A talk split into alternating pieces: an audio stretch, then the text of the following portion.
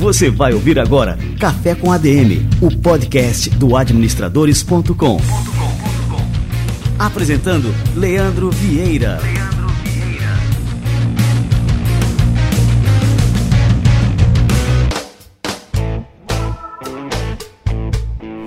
Galera, está no ar mais um Café com a DM, a sua dose de cafeína nos negócios e hoje nós vamos aprender aqui a como aliar branding e os negócios. Eu vou receber aqui a Ana Couto, que é estrategista de marcas com mais de três décadas de estrada e ela vai contar pra gente aqui os segredos do branding e como a construção da sua marca deve se atrelar aos objetivos estratégicos do seu negócio. Daqui a pouquinho a Ana Couto chega por aqui, fica ligado.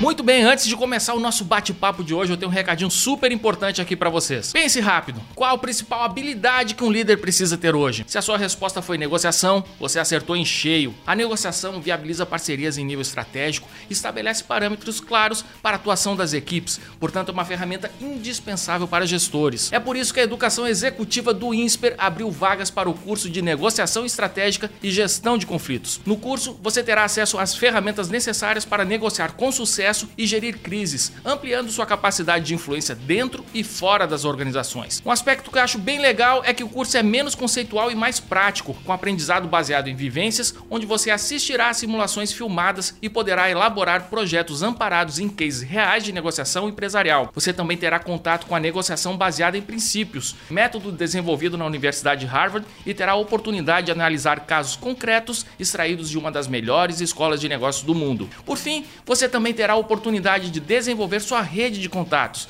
já que o curso é presencial e gestores de diversos setores da economia estarão lá para compartilhar suas experiências. Inscreva-se agora mesmo pelo link que eu vou deixar aqui na descrição do programa e aprenda negociação com quem sabe. As vagas são limitadas.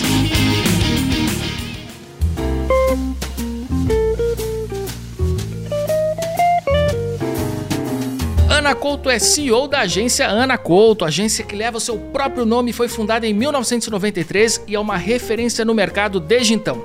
A agência é a maior referência em brand no Brasil e constrói valor de marca para empresas como Itaú Unibanco, BASF, Beach Park, Buscapé, Caixa, Procter Gamble e várias outras. A Ana é formada em design pela PUC do Rio de Janeiro e tem especialização em branding pela Kellogg School of Management, mestrado em comunicação visual pelo Pratt Institute de Nova York e formação executiva pela Universidade de Harvard. Ana, que honra te receber por aqui. Seja muito bem-vinda ao nosso Café com a DM. Prazer é super meu, um prazer estar aqui com vocês. E vamos conversar, né? Vamos ADM, nessa, administração Ana. e gestão de valor. Que legal, Ana. E assim, bom, a sua trajetória profissional, ela acaba se confundindo com a trajetória da agência Ana Couto, né? Que completou, como eu falei aqui na apresentação, três décadas de estrada nesse ano aqui de 2023. É, como é que foi o início, Ana, da agência e como é que você conseguiu acertar tão bem a mão na construção das marcas, né, criando um negócio que atravessa gerações e que passou por diversas mudanças tecnológicas, de comportamento, enfim, tudo que a gente viu acontecer no mundo nessas três últimas décadas. Conta aí pra gente um pouquinho dessa história. Muito bom. Começar um pouco lá do começo, né? Eu fui, eu fiz design na PUC, fiz antropologia na, no IFIX, na, na pública, e ali eu vi que tinha uma conversa muito grande né, entre cultura e, e, design. E aí eu fui evoluindo, fui morar nos Estados Unidos em 87, e lá eu fiz um mestrado em Nova York, e que me deu, assim, abriu as portas né, do, do, da possibilidade, da potência de você usar o design como instrumental estratégico para negócio. Né? E ali eu comecei a olhar que assim, né, a gente não está fazendo uma marca aqui, né, a gente está realmente criando um logo com muitos significados. E no final do dia, branding é isso, né? Como é que o seu símbolo gera significados emocionais, gera significados é, em relação a, a, produto, gera significados em relação à sua visão de mundo, né? É, nessa minha formação americana, aprendi muitas coisas interessantes, Framework é uma palavra que eu aprendi bastante grande, assim, como é que você faz a gestão de um negócio através de método. Muito processo e disciplina nessa gestão e oportunidade. Você fala assim, ah, 30 anos que a gente vem evoluindo. Na verdade, eu acho que eu voltei para o Brasil e quase olhando uma, uma, uma oportunidade de que o Brasil é uma economia enorme, né? Décima terceira, décima, até ali, entre as mais é, é, importantes do planeta, isso não tenha dúvida disso. Porém, a nossa economia não gerava muitas marcas valiosas, muitos negócios grandes, mas não marcas é, potentes. A gente é essa, essa economia punjante, grande, e que a gente não tem nenhuma marca nas 100 mais valiosas do planeta, né? A gente tem três marcas financeiras nas 500. Então eu falei, gente, tem alguma coisa aqui nessa água né, brasileira de organizações que a gente precisa trazer método, processo nessa gestão do intangível.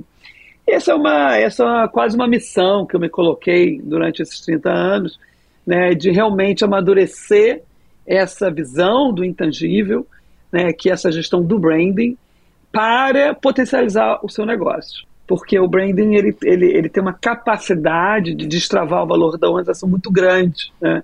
Você está falando diferente do marketing, que é muito focado no consumidor, produto, pricing, né, promoção. E o branding ele já trabalha com uma visão muito mais holística de todos os stakeholders, né? Então, colaborador, consumidor, investidor, sociedade. E essa visão mais holística é o que nos interessa, assim, é como é que a gente realmente pode trabalhar para que isso aconteça. Sensacional, Ana. E eu ia te perguntar agora, é, a agência, ela já nasceu com esse foco porque, assim, como a gente está falando aqui da década de 90, ah, é. é. normalmente os negócios dessa década, assim, a, nasciam abraça, abraçando tudo. Né? Então, as agências também nasciam com, com esse caráter, enfim, é, faziam propaganda, faziam branding, faziam o, o, que o cliente chegasse lá na porta, né? As agências abraçavam. É, no seu caso, você já nasceu com esse foco bem delineado de focar em branding? É, o que que, o que, que quando eu voltei, o que, que eu vi no mercado, né? É, tinham agências de publicidade muito fortes, o mercado brasileiro sempre se construiu em cima de publicidade, tem o SEMP, uma organização né, é, é, organizada, focada, Globo, muito forte. Então, ela fez um mercado em que o, a gestão do branding ficou em segundo plano. É que nem existia essa disciplina de uma forma tão. Então, quando eu cheguei, assim, a terceirização de agentes de publicidade foi fazer um logo para uma, uma empresa. Eu falei, gente, não vou fazer concorrência de logo para uma empresa, isso é a coisa mais importante, mais valiosa de uma empresa. Como é que eu vou fazer uma concorrência de uma imagem, de um logo? Então eu comecei a sair desse foco de terceirização, de um trabalho de design terceirizado de uma agência, e comecei a falar, cara, eu preciso né, ser o, o parceiro estratégico do CEO da empresa, dos executivos.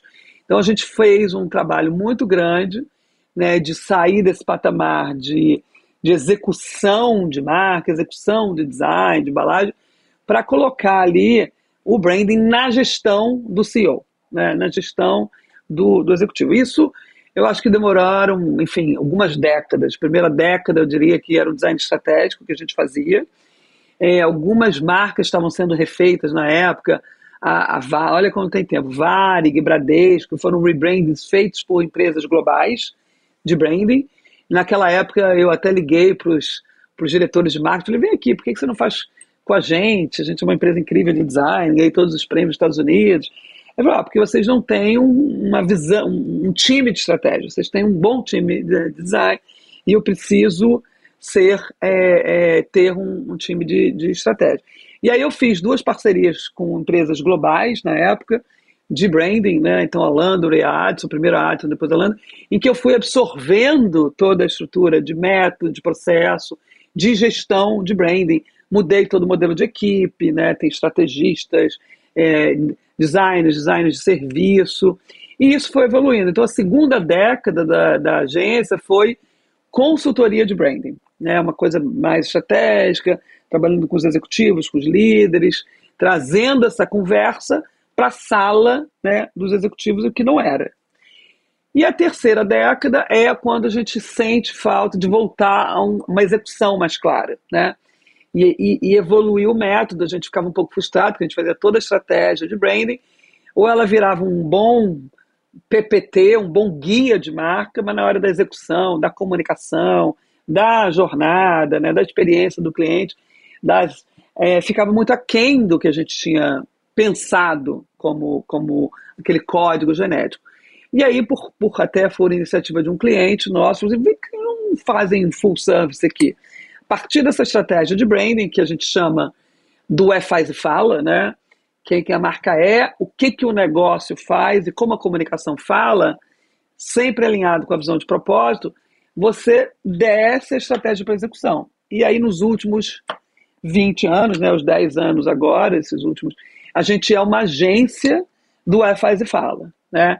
Faz estratégia de marca, faz estratégia de negócio, no sentido de proposta de valor, né? toda a experiência que o, que o seu cliente tem em termos de oferta, e comunicação. E aí, isso que eu acho que deu a liga da gente realmente começar a sair do, da, da visão estratégica para a visão de execução, porque a gente ganha o jogo no dia a dia, né, Leandro? A gente Com ganha certeza. o jogo na execução, e isso é uma coisa que fica muito clara. E, e, a gente tem que fazer essa ponte, porque muitos dos nossos clientes é, primeiro, ou não tem estratégia, então não sabe qual é o seu diferencial, não sabe qual é a sua proposta de valor, não sabe qual é o seu propósito, né, seu papel no mundo. E muitos são muito bons de execução, mas não fazem o link entre a estratégia e a execução. E eu acho que o grande trunfo está quando você linka, né, você faz esse depara do que, que você, como você quer ser percebido para como você de fato é percebido. E aí a gente começa a fazer gestão de negócios. E é esse o ponto que a gente ajuda. A gente está falando de negócio aqui, né? É, gestão de branding é uma gestão que traz o intangível para um outro patamar. É, pensa a Apple se não tivesse uma estratégia de branding fortíssima. Com certeza ela não está onde ela está, como a empresa mais valiosa do planeta. Sem dúvida. Bom, é, Ana, é, o branding hoje, ele, ele me parece que somente as as empresas que, enfim, que têm realmente é, todos os seus, os seus processos bem azeitados, enfim, são empresas com uma envergadura maior, que estão ligadas na importância né, de se investir no branding. E aí eu vejo, por exemplo, é, empreendedores, empresas menores, pequenas e médias empresas esquecendo né, a importância de se trabalhar o seu branding, porque está muito na moda agora. Enfim, a gente usa aqui no Administradores, por exemplo, as empresas que, é, que estão nos escutando, muitos empresários que estão nos escutando, usam é, Facebook Ads, Google Ads, essas mídias de conversão e esquecem né, a importância é, do branding, que no final das contas né, é o nosso consumidor. É a liga. É a liga, né? O nosso consumidor, o que vai dar o, o, o verdadeiro gatilho de compra não é nem aquela mensagem mensagem ali de urgência, de escassez e tal que a gente usa em copies e tudo mais, mas Exatamente. é como a nossa marca está posicionada na cabeça dele. E esse é o papel do brand, né? Exatamente. E como é que você enxerga, então, assim, essa popularização do, dessas mídias de conversão, que é o que domina o marketing hoje em dia, em contrapartida, né, a importância do branding que acaba sendo esquecida pela maioria dos empreendedores? Então, Leandro, o que, que eu faço? Eu faço uma analogia. Quando o Brasil né, vamos lá, da década de 80, 90, tudo que bastava para você construir era botar um grande anúncio na Globo, né? Então você tinha ali, pega, sei lá, Casas Bahia foi durante 11 anos a marca que mais investiu em publicidade no Brasil, tá? Durante muitos anos. O que, que fica do residual de uma marca que só fala de preço, só fala de venda, né? E só fala desse push de hard sell? Fica muito pouco. Se você tirar isso, você não tem muito o que fica de residual de valor, de percepção de valor. Então você, enquanto está na mídia, enquanto está falando de preço, enquanto está falando de promoção, de hard sell, você vai muito bem, obrigado. Mas isso é um anabolizante. Tirou, o cara ficou magrinho, até pior do que estava antes. Não é saudável. Quando entra a métrica de performance, e é um instrumental poderosíssimo, democratiza todo mundo para falar. Antigamente só falava quem estava na Globo, hoje em dia fala pequeno, médio, empresário. Ele também é um grande anabolizante. Né? Você pode ir botando dinheiro, botando dinheiro, focar na conversão, focar ali no hard sell, mas isso também é o primeiro degrau da gestão de valor. Né? E você tem, você chega num teto e que todos os seus indicadores vão bater alto, teu colesterol vai estar tá alto, que o, que o teu CAC vai estar tá alto, está tudo, e você para de converter, porque você não vai é, é, é, conseguir mais, você vai né, dar tanto, tanta é, estímulo para aquele consumidor que o cara vai ficar de, né, não aguenta mais aquela marca. Então, tudo precisa de um equilíbrio. O que a gente tem visto é que branding com performance são dois instrumentais muito importantes, porque eles melhoram a saúde. A gente tem, quando a gente analisa a gestão é, de valor, e isso é uma coisa que a gente vem, a gente divide né, a, a, o nosso ecossistema em duas frentes de trabalho.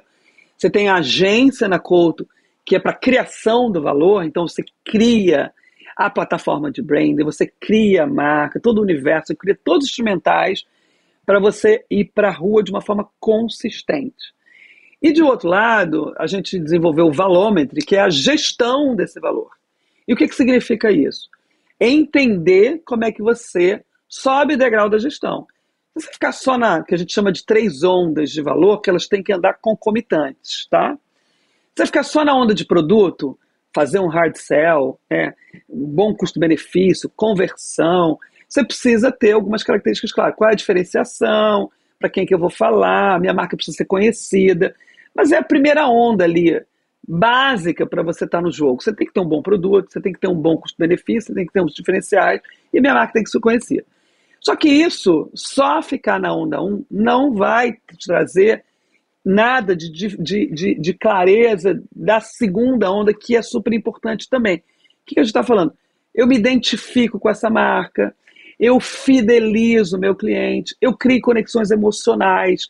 Pensa Apple, tem um ótimo produto, mas eu me identifico com a marca Apple. Eu tenho uma conexão, se eu pô, sair dela, vai ter, vai ter um custo de saída muito grande. sou muito fiel. Além do computador, além do celular, além dos serviços, eu sou muito fiel. Então, isso é um jogo que a gente não precisa, não pode abrir mão. Fidelização, identificação e conexão emocional. E a gente está no século XXI. Né? O marketing ali só na venda também não é mais suficiente. Então, a onda 3, que também é fundamental, e a gente busca muito isso, é a onda do propósito. Qual é a tua visão de mundo? O que, que você acredita? Como é que você vai construir um ecossistema? Essa palavra é muito importante para o século XXI. Ecossistema de impacto. Como é que você mobiliza as pessoas? E essa é a onda 3.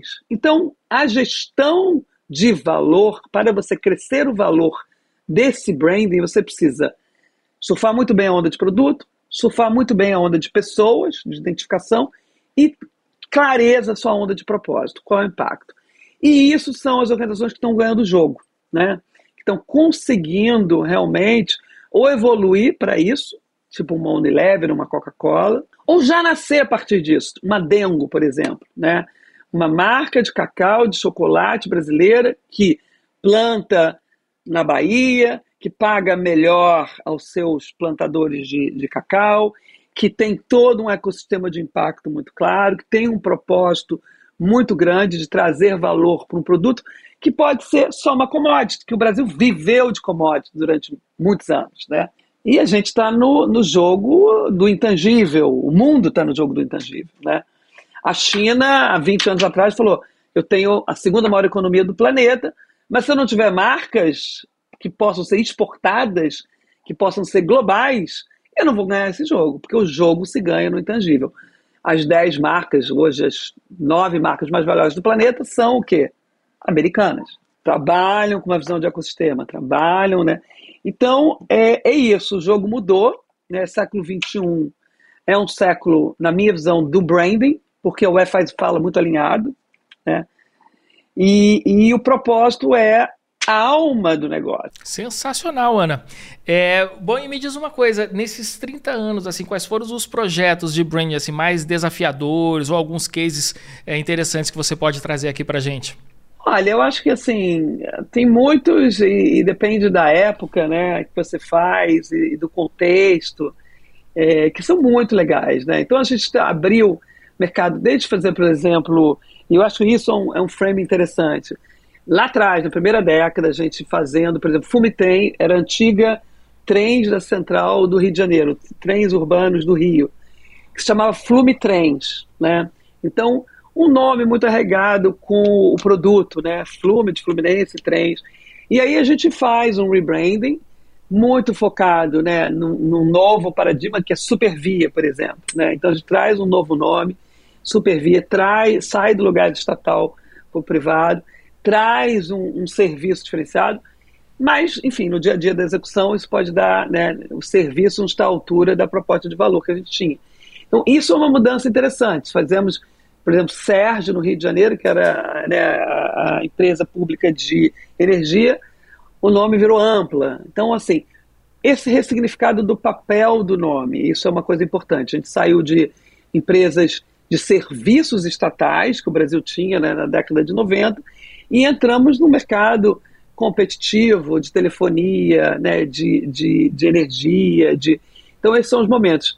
Um outro que foi muito marcante para a gente foi ter feito o, o, o rebranding do Unibanco lá atrás, né, que era, era, o último banco que não tinha sido feito rebranding, a gente fez rebranding, a gente resgatou o, o, o Elo, que o Aloysio Magalhães, que é um grande né, designer que fez a, a, maioria das identidades corporativas eh, ali na década de 70, a gente fez essa, depois Itaú com o Unibanco, né, agora teve esse último, não fomos nós que fizemos, mas trabalhar com grandes marcas, agora a gente fez o rebranding, por exemplo, de Brastemp, então marcas que são icônicas, que a gente olha para trás, e uma coisa que a gente fala muito, é, eu bato muito nessa tecla, a gente tem que respeitar a história das marcas, sabe? A gente tem que valorizar o nosso passado. O nosso passado e essas histórias são importantes dos empreendedores brasileiros, dos executivos brasileiros. Então a gente pega o Ultragás, por exemplo, uma empresa de 80 anos, que era né, bujão de gás, agora é uma empresa de energia. Então como é que a gente sai de uma marca né, que tinha o, o símbolo de um esforçadinho, que era um cara carregando o bujão, e vai para uma marca de energia, né, que hoje estão em milhões de serviços de energia. E eles trabalhando, então o que, que a gente faz muito? É pegar, primeiro, primeira crença, né? Qualquer empresa que fica parada, se você está no mesmo segmento, fazendo a mesma coisa, em cinco anos, pode escrever que você vai estar tá perdendo mercado, né? Então a gente trabalha muito a partir de planejamentos estratégicos do futuro da organização, né? mas olhando muito o, o resgate, o, da onde ela veio para onde ela vai. Isso eu acho que é uma conversa muito legal, muito interessante. Eu brinco que nos Estados Unidos todo mundo conhece o portão que o Steve Jobs fez a Apple, o portão que é a Microsoft, o portão da HP. Aqui a gente perde a história dos empreendedores, a gente perde a história das grandes. Tem muitas empresas incríveis, marcas incríveis, histórias incríveis. É, bastante é isso, a gente resgatou o Esquimó, é, a Brastemp foi a primeira marca que teve um anúncio que é uma mulher chiquérrima com a geladeira aberta, cheia de champanhe. Na década de 70, as pessoas não entravam na cozinha, né? Tinha essa coisa. Então, é uma marca muito pioneira. Tem muitas marcas muito interessantes, muito pioneiras e que a gente olha, adora olhar para trás para olhar para frente, né? Como marcas de moda, como marcas Chanel, como Louis Vuitton. Você não pode jogar o teu passado fora. Você tem que ressignificar para o teu futuro. E a gente está um pouco nessa missão, né, de trazer as organizações para pensar no futuro e contar a sua história, né, de uma forma muito estratégica. Por isso a narrativa da marca, né, qual é o storytelling que usa a marca. E aí a gente entra em comunicação muito com esse lugar também, né? Quando você pega, por exemplo, uma Nike, para a gente só ter como exemplo, que ela tem um propósito muito claro, em todo corpo tem um atleta, mas ela tem uma narrativa que é muito consistente, just do it, né? Que faz com que essa marca cresça de uma forma muito consistente, mas se mantém muito é, é, é, é relevante para o contexto, né? Então, nesse mundo que todo mundo acha que tem que mudar toda hora, que você precisa cada hora falar uma coisa, a gente está falando calma. Vamos olhar né, o que, que você tem de valor, vamos olhar o que, que te trouxe até aqui, vamos olhar a sua consistência e vamos evoluir a partir dela e não jogando ela fora, porque senão fica todo mundo igual, né? Com certeza. É, Ana, você tinha falado há pouco aqui sobre assim algumas empresas elas permanecem fazendo a mesma coisa durante um bom tempo é, e que isso vai envelhecendo a sua marca. É, você acha que é necessário a empresa é, fazer um rebranding da sua própria marca de tempos em tempos, ou isso tem que estar tá, é, alinhado com alguma inovação nas suas práticas, novos serviços, enfim, novos é, planos para o futuro, como você falou. Qual, qual que é o, o segredo, então, né, para a gente, enfim, fazer um branding bem feito da nossa própria marca e sem perder, lógico, a, a essência dessa marca? É. Então, esse é, um, esse é um cuidado que a gente tem, eu tenho falado muito sobre isso. É, o rebranding, a gente tem níveis de rebranding, né? A primeira pergunta que você tem que fazer é assim: a minha marca é uma âncora para o meu negócio, ela está âncora no mau sentido, ela não deixa o meu negócio decolar, né? Ou ela me impulsiona para a direção que eu quero?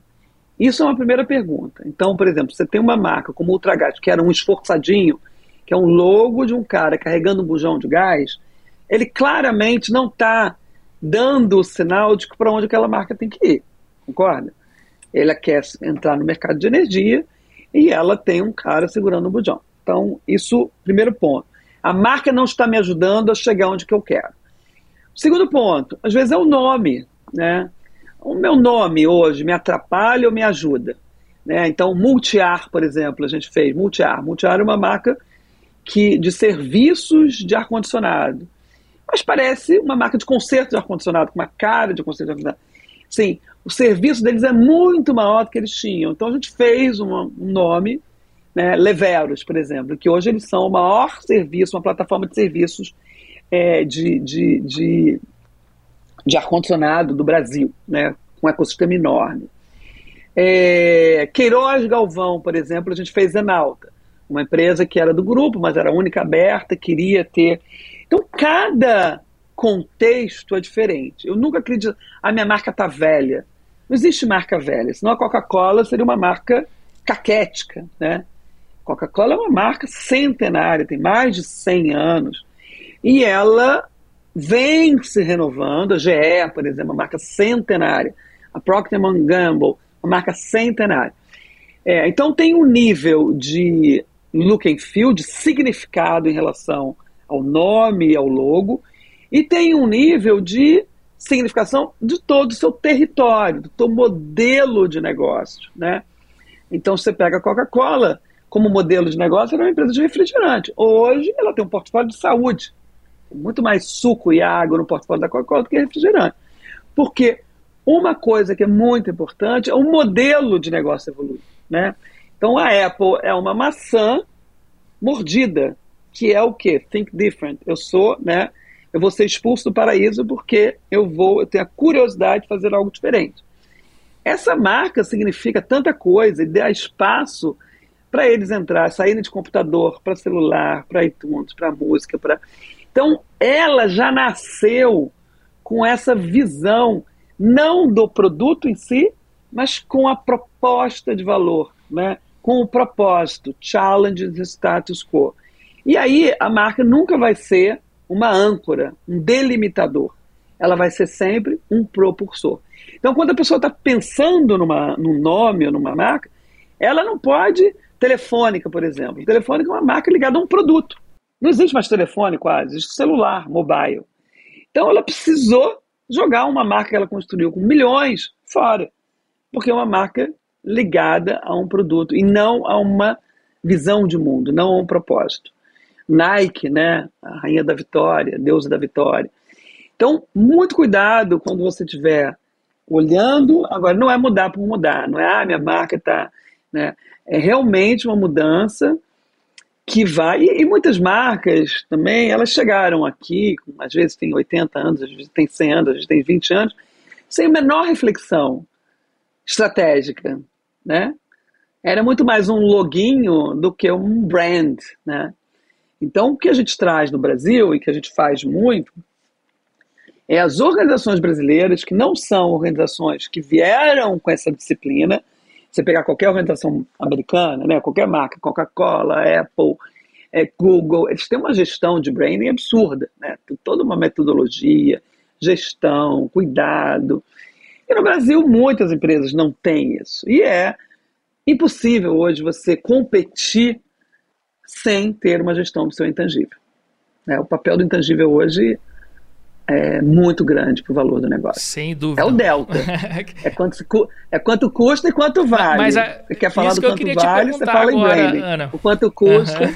Ia te perguntar justamente a questão é, de mensurar o os seus resultados né, de investimento em branding. Porque, pronto, a gente falou aqui da, dessas mídias de performance, ali está muito claro, né? A gente abre o computador, vê quanto é que foi o custo do clique, quanto é que foi, uh, enfim, né, o custo de aquisição ali.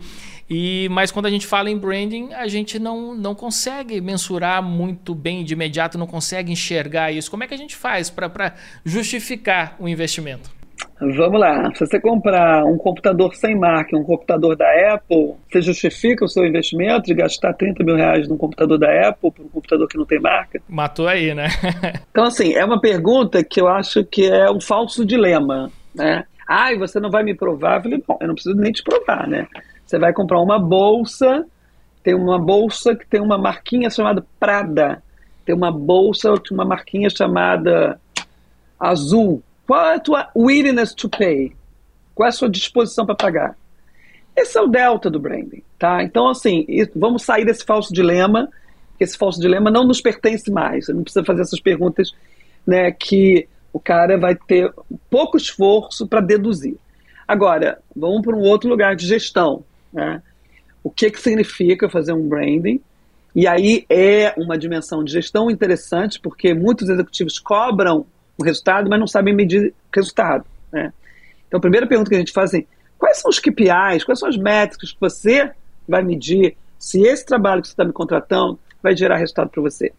Então, eu volto a pergunta para os executivos. Então, quais são as suas dores que você faz com que? Quais são as suas dores suas dúvidas? Quais são as métricas que você está avaliando? Então, vamos falar de métricas de KPIs de marca, KPIs de churn, KPIs de fidelização, é, KPIs de CAC, de MQL, de SQL, né, de NPS, tudo isso é branding. Concorda comigo? Porque se você tiver um péssimo serviço, com certeza isso vai machucar a tua percepção de branding. Né? O seu faz, hoje você pega um táxi, você vai comprar no e-commerce, você leva mais de 20 minutos para fazer o checkout, acabou, não tem mais. Não tem mais para você, entendeu? Então o é faz e fala, né, ancorado, é, é, amalgamado por um propósito claro, é onde você tem que cuidar. Então, assim, é quais são os atributos de marca, faz quais são os seus KPIs de negócio, de proposta de valor, como é que você está sendo percebido, venda, market share, tudo isso é KPI. E narrativa, né? Quanto eu estou gastando em comunicação, investindo, vamos lá dizer, e quanto eu tenho retorno sobre isso. A Apple é a empresa que, dessas tops, né, 10 mais valiosas do planeta, que menos investe em comunicação formal. Por quê? Porque o Wi-Fi fala tão alinhado, você vai comprar um produto, você vai na loja, você vai no serviço, você vai na proposta de valor, ele não perde um minuto né, sem muita consistência. Isso é um outro ponto assim que eu acho que as pessoas, os executivos e as empresas tem que pensar muito assim, quais são os seus pontos da jornada branded, né?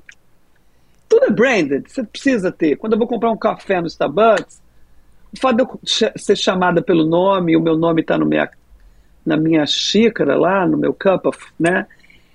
Isso é branding. Porque você cria uma diferenciação. Eu vou na esquina comprar um café, ninguém me chama pelo nome. Mas eu vou no Starbucks, sou chamada pelo nome. Isso inconscientemente, neurologicamente, cria uma percepção de conexão emocional absurda. Agora, tem uma coisa que é muito importante, Leandro. Sem consciência e intenção de todas as ações, você desperdiça muito valor. Sabe? A embalagem, a site, a jornada, né, a campanha, as redes sociais, cada hora você vai falar uma coisa, cada hora você vai ter um argumento, cada hora você tem um look and feel, você enjoa de você mesmo, você está ferrado, porque o mercado é muito competitivo. É você construir mentalmente, no coração e na mente de alguém, é um super esforço, concorda? Com certeza. Olha só, estamos tendo aqui uma, uma aula de branding com a Ana Couto e assim, olha, isso aqui, esse episódio poderia ser cobrado aqui, viu, Ana? Mas a gente gentilmente, ah. como todos os mais de 300 episódios aqui do Café com a DM, a gente vai brindar os nossos ouvintes e espectadores, né, com, com uma aula fantástica aqui com você. Aliás, você que está brindando aqui a turma, né? É, Ana, há duas semanas, mais ou menos, isso, duas semanas, a gente recebeu por aqui o Washington Oliveto, né, que é um, um dos grandes nomes também da propaganda aqui no Brasil. E ele falou o seguinte, abre aspas, o maior patrimônio que uma marca possui é ser admirada, é ser amada, é ser querida. Fecha aspas, né? Até vou deixar a dica aqui para a turma, né? Quem quiser escutar esse episódio é só ir aqui na listinha, voltar dois episódios para escutar essa entrevista aqui com, com o Oliveto.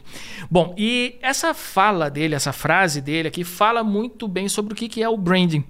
Você acha que é possível qualquer marca chegar nesse nível de aceitação e influência na mente dos consumidores? Assim, o consumidor chegar e dizer assim: eu amo essa marca, eu não vivo sem essa marca? Não, eu acho que é super possível, né? A gente tem casos assim históricos, né? O mais emblemático, talvez, é Harley Davidson, né? Que tem várias pessoas com a marca tatuada lá, né? Um caso a questão é, é a, a, marca, ela é um atributo, assim, é como um consumo, é um senso de belonging, né? Então você pertence àquele set de valores, né? E isso numa sociedade muito fragmentada, né? Numa sociedade em que as tribos estão muito... Isso tem um papel muito grande, né? De senso de significado, senso de pertencimento, conexão emocional, e mais, eu acho que vai, eu acho que assim, o Love Brand foi uma, uma coisa muito falada na década de 90, né? Eu amo essa marca, que no caminho. Eu acho que a gente já evoluiu do Love Brand para o lugar do, do, do, do Purpose Brand, né? Assim, do lugar que tem mais impacto. Então, eu hoje considero uma marca não só precisa estar dentro do meu set conectado emocionalmente, mas ela também precisa fazer o papel dela no papel social dela de marca, né? Ser responsável pelas externalidades que antigamente eram terceirizadas. Então, uma marca com responsabilidade social, uma marca com diversidade, uma marca que tem valores claros e explícitos, né, que colabora, colabora não só para o consumo, mas colabora para a sociedade, para o planeta como um todo. Né? Então, toda essa discussão que a gente está tendo né, do capitalismo, da energia fóssil, da isso tudo, as organizações vão ter que responder por isso, né? Então a gente está num nível de repensar o capitalismo e dentro da repensar o capitalismo, é repensar o papel das empresas no capitalismo e o papel do branding, né? Porque o branding tem branding cultural, que é incrível, né? O branding não nasceu ontem, nasceu ontem como disciplina de gestão. Mas o branding vem lá. Você pode pegar a Igreja Católica, é um branding, né? Tem os, os mais livros vendidos no planeta. Tem símbolos, tem rituais, tem faz e fala, tem revisão, né? Acabou de sair que o Papa deu aqui a, a bênção para casais de mesmo sexo. Então, isso é um mega branding. Então, tem um branding de países, por exemplo. Qual é o branding do Brasil? Né? A gente fez um estudo grande ano passado. Qual é o branding Brasil? O que está gerando de valor para as pessoas? Por que as pessoas querem vir para o Brasil? Qual é o diferencial que a gente tem versus a Austrália? Né? E tem o brand das organizações, que geram muito, solucionam problemas do planeta, né? geram riqueza, prosperidade, geram o trabalho com propósito, que eu acho uma coisa muito bonita. O trabalho não é o trabalho do século XX, né? o trabalho é, de fábrica, é um trabalho hoje da inteligência artificial, é um trabalho da construção de valor, é o um trabalho do propósito, do impacto, que é muito diferente do trabalho taylorismo né, do século XX, da industrialização. A gente não está mais na era da industrialização, a gente está evoluindo da era da industrialização para essa era da tecnologia, né, a era dos serviços intangíveis, a era do... Então, a gente está acompanhando né, a evolução, o século XXI acho que tem eu digo que o século XXI está começando agora, né, assim como o século XX também começou ali na década de 20, e a gente está com setando gestão de outra forma. Né? O que era reengenharia lá para o século XX, a gente está olhando agora a gestão de valor, né? É, através da nossa visão do branding, do produto pessoas e propósito, dos três P's, né, diferente dos quatro P's do marketing.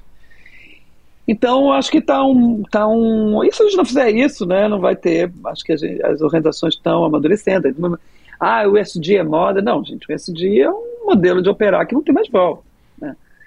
É, é, um modelo de operação. Agora, não é o diferencial do seu intangível, né? porque todo mundo vai ter que ter a compliance né, de construir com, né, com sua accountability, com a sua responsabilidade em cima do que a gente chama de externalidade, né? Produzir e ser responsável por isso. E aí é muito legal, porque assim, até o livro que eu lancei, A Revolução do Branding, né, que eu resolvi fazer esse ano, foi um pouco isso, contando essa história, para as pessoas refletirem, sabe? Como é que elas podem aprender coisas novas, trazer método, trazer processo, fazer uma gestão que a gente chama né, desse mundo VUCA, que fica, fica esse atordoado de volátil, incerto, ambíguo e complexo, e traz para a gente navegar aí com mais clareza, com menos ansiedade, sabe? Com mais. Não é para todo mundo falar tudo, não é para todo mundo ter todas as redes sociais, não é, todo... é porque senão vira aquele excesso de, de presença, de performance. E aí você dilui valor, né? Então. Que bacana. A gente está tentando aqui fazer um shift aí de gestão de valor. Fantástico. Ana, é, qual é a editora do seu livro aqui? Deixar como, como indicação de leitura aqui para a turma?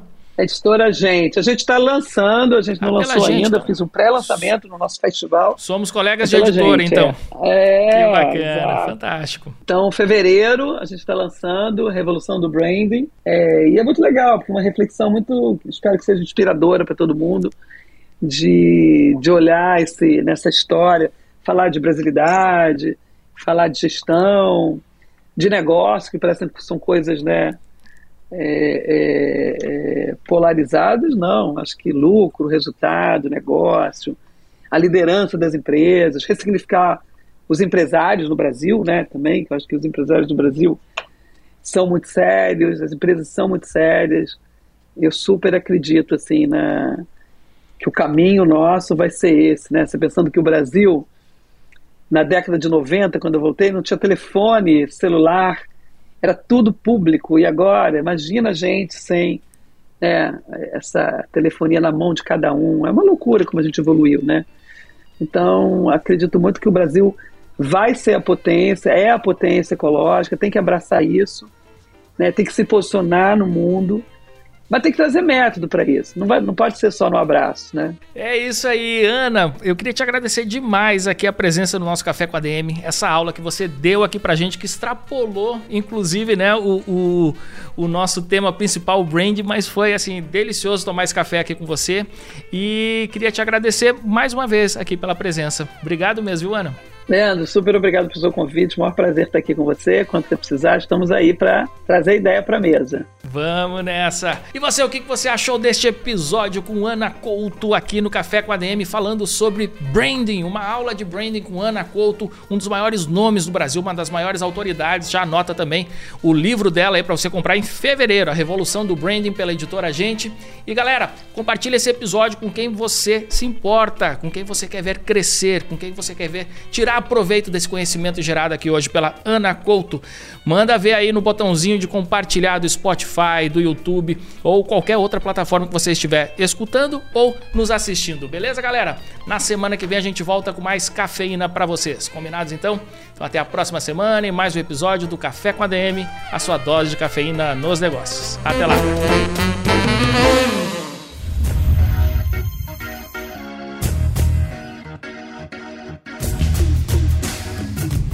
Você ouviu Café com ADM, o podcast do administradores.com.